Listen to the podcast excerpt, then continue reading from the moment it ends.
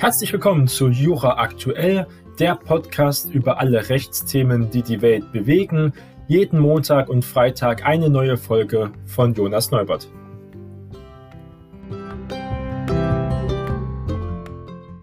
Herzlich willkommen zu Jura Aktuell.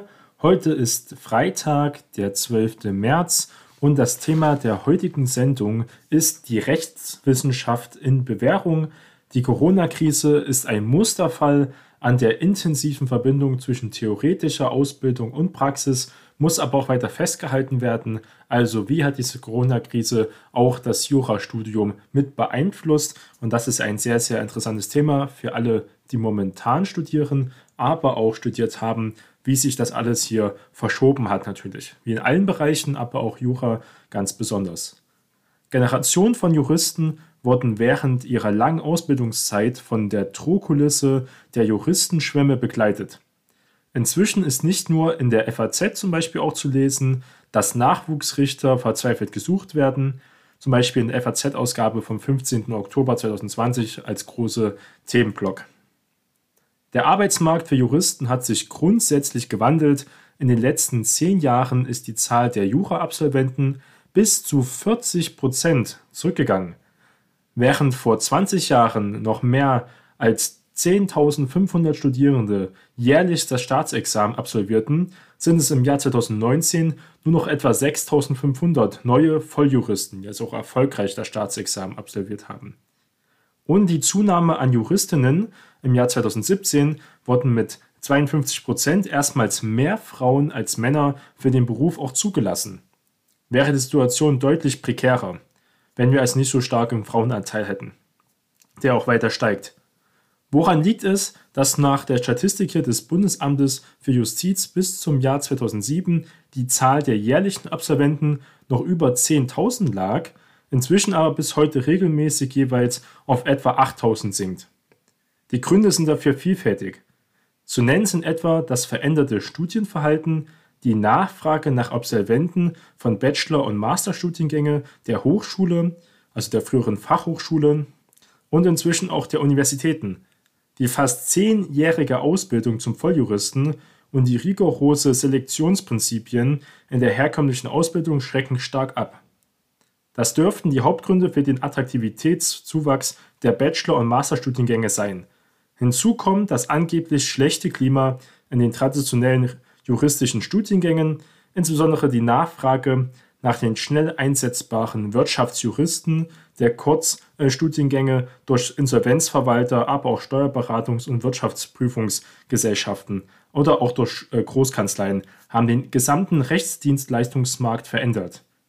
Jugendlichkeit, schnelle Einsatzfähigkeit und Spezialisierung werden ökonomisch immer mehr belohnt und sie führen zu höherer Arbeitszufriedenheit. Die forensische Mandatsarbeit spielt selbst in traditionellen Anwaltskanzleien nur noch eine untergeordnete Rolle. Rechtsgestaltung, Konfliktmanagement und Mediation bestimmen zunehmend das Arbeitsfeld. Die Bedeutung der Inhalte der traditionellen Ausbildung hat zweifelsohne stark abgenommen. Die Frage ist ja, wie die mehr als 40 juristischen Fakultäten der deutschen Universitäten auf diese veränderte Situation auch reagieren sollen sollen sich angemessen und in Konkurrenz zu den Ausbildungsgängen an den Hochschulen spezialisieren, eine Art kurzes Jura-Light-Studienprogramm anbieten, sollten sie ihre bisherigen Studieninhalte weiter ausfächern und zusätzliche Sonderfächer kreieren. Viele Möglichkeiten sind hier denkbar. Weniger Studenten sind auch eine Chance, Davor ist auch zu warnen, die Selbstkannibalisierung der Pädagogik durch das Angebot zahlreicher neuer Sender äh, Sonderpädagogen zum Beispiel mag als abschreckendes Beispiel dienen. Von den juristischen Fakultäten angebotene Schwerpunktbereiche wie Medizinrecht, Medienrecht, Kriminalwissenschaften, Steuerrecht und andere sind durch hier ganz klare, durchaus bemerkenswert und auch sehr ausreichend, wenn man sich für explizite Bereiche interessiert. Auch Legal Tech kommt immer mehr in diesem Bereich vor. Sie sollten aber keinesfalls auf Kosten der Grundlagenfächer stärker als bisher auch gewichtet werden. Die sinkenden Studentenzahlen könnten als besondere Chance begriffen werden, um in überschaubaren Verhältnissen Bewährtes auch zu erhalten und zu vertiefen und mit Augenmaß neuere Entwicklungen auch aufzugreifen. Entscheidend ist hierbei zunächst die Antwort auf die Vorfrage. Worin besteht die eigentliche Wert der traditionellen juristischen Ausbildung, deren Qualität stets trotz mancher Kritik außer Frage ist? Es ist kein Zufall, dass deutsche Jurastudenten an den französischen Universitäten bei der Maîtrise zu den Besten gehören und dass deutsche Teilnehmer des LMM, also Masterprogramme nordamerikanischer Spitzenuniversitäten, regelmäßig unter den ersten 10% ihres Jahrgangs zu finden sind. Der deutsche Jurist wird die genannte Vorfrage damit beantworten, dass er die Dogmatik als das Eigentliche der Rechtswissenschaft nennt. Sie wird als das Herzstück der deutschen Rechtsgeschichte und Rechtswissenschaft hier auch angesehen. Ja, sie wird mit dieser auch gelegentlich sogar gleichgesetzt. Gemeint ist die Zwischenschicht zwischen den Rechtsnormen, die aus dem Gesetz ganz klar normiert sind, und deren Anwendung im konkreten Fall. In und für diese Zwischenschicht haben Rechtswissenschaft und Rechtsprechung Konkretisierungsstufen entwickelt. Ein ganzes Ensemble von Anwendungshilfen, wie zum Beispiel in Verwaltungsrechtsgesichtspunkten für die Abwägung in Planungsrecht oder auch für Rücksichtnahmeangebote. Mit diesen gemeinsam entwickelten Konkretisierungsstufen wird die Anwendung des Rechts nachvollziehbarer und berechenbarer. Die fruchtbare Wechselbeziehung zwischen Theorie und Praxis ist typisch für die deutsche Rechtswissenschaft, die eben keine Elfenbeinturmwissenschaft ist, also keine reine Geisteswissenschaft, es wird also auch angewandt. Gerichte rekrutieren auf Texte der Rechtswissenschaft und Rechtswissenschaftlerinnen und Rechtswissenschaftler hier weiter veröffentlichen Beiträge, die sich an die Praxis auch wenden. Umgekehrt stammen wissenschaftlich einflussreiche und wichtige dogmatische Konzepte von jeher aus der juristischen Praxis, der Anwaltschaft und auch den Verwaltungen und der Judikatur. So formuliert dies der Wissenschaftsrat im Jahr 2012 zum Beispiel.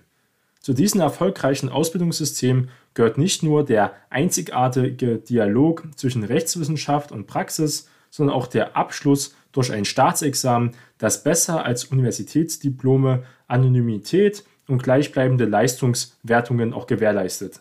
Dieses System steht in deutlichem Gegensatz zu anderen Hochschulkulturen.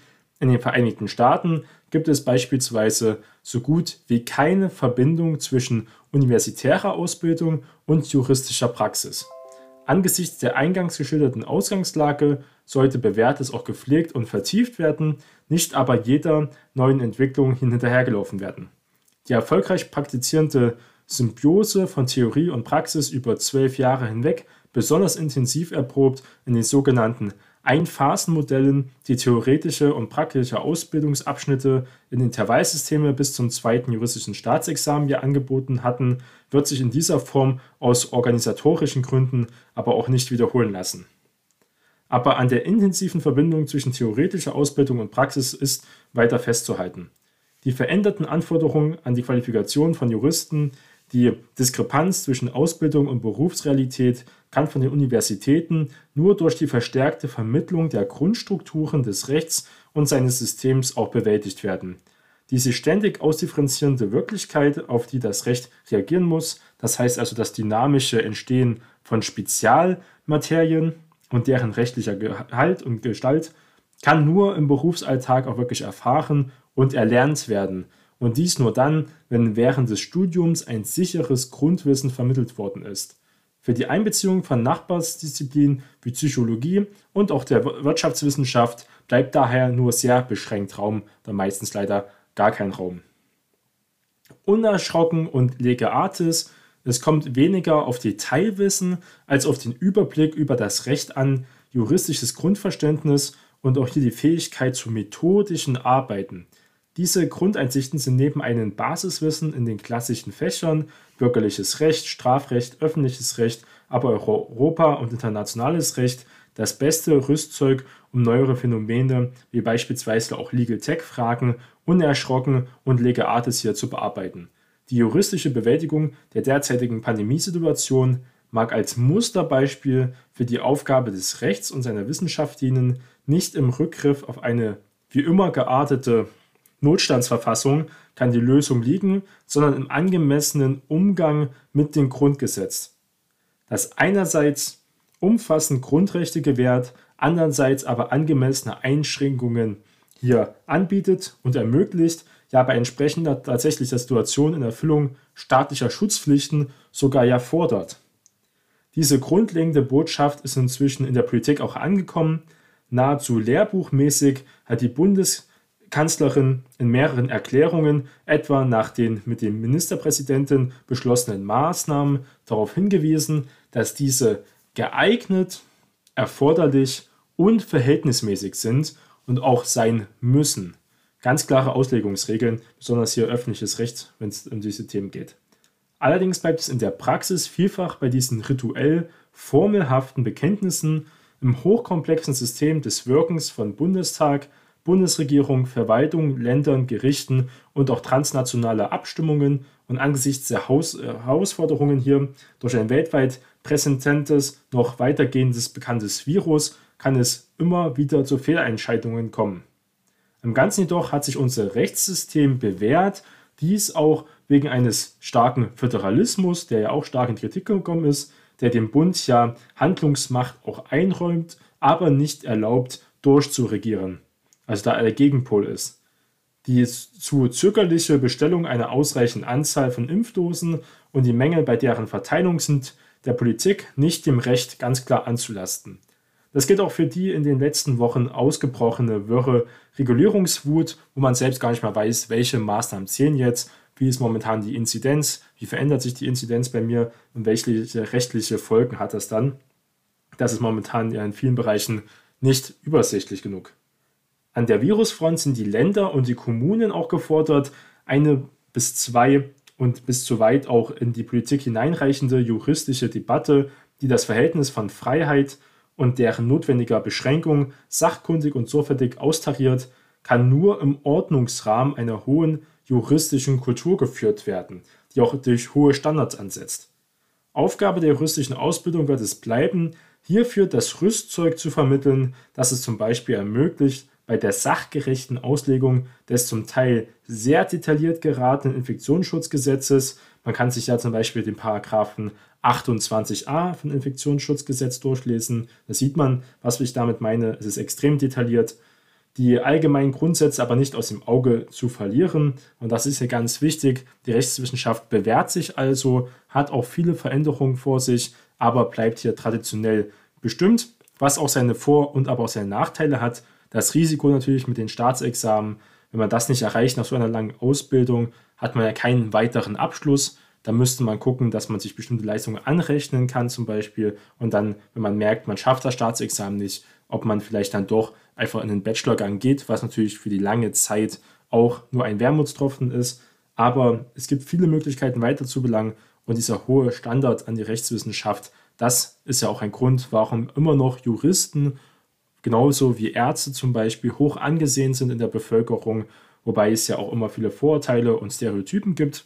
Aber hier, das liegt auch ganz klar daran, dass man hier diesen hohen Standard sitzt und die meisten Leute wissen, wie schwierig dieses Studium ist. Und Leute, die es dann wirklich geschafft haben zu Volljuristen, haben das auch verdient und sollten auch in der Zukunft von tollen beruflichen Möglichkeiten auch davon profitieren.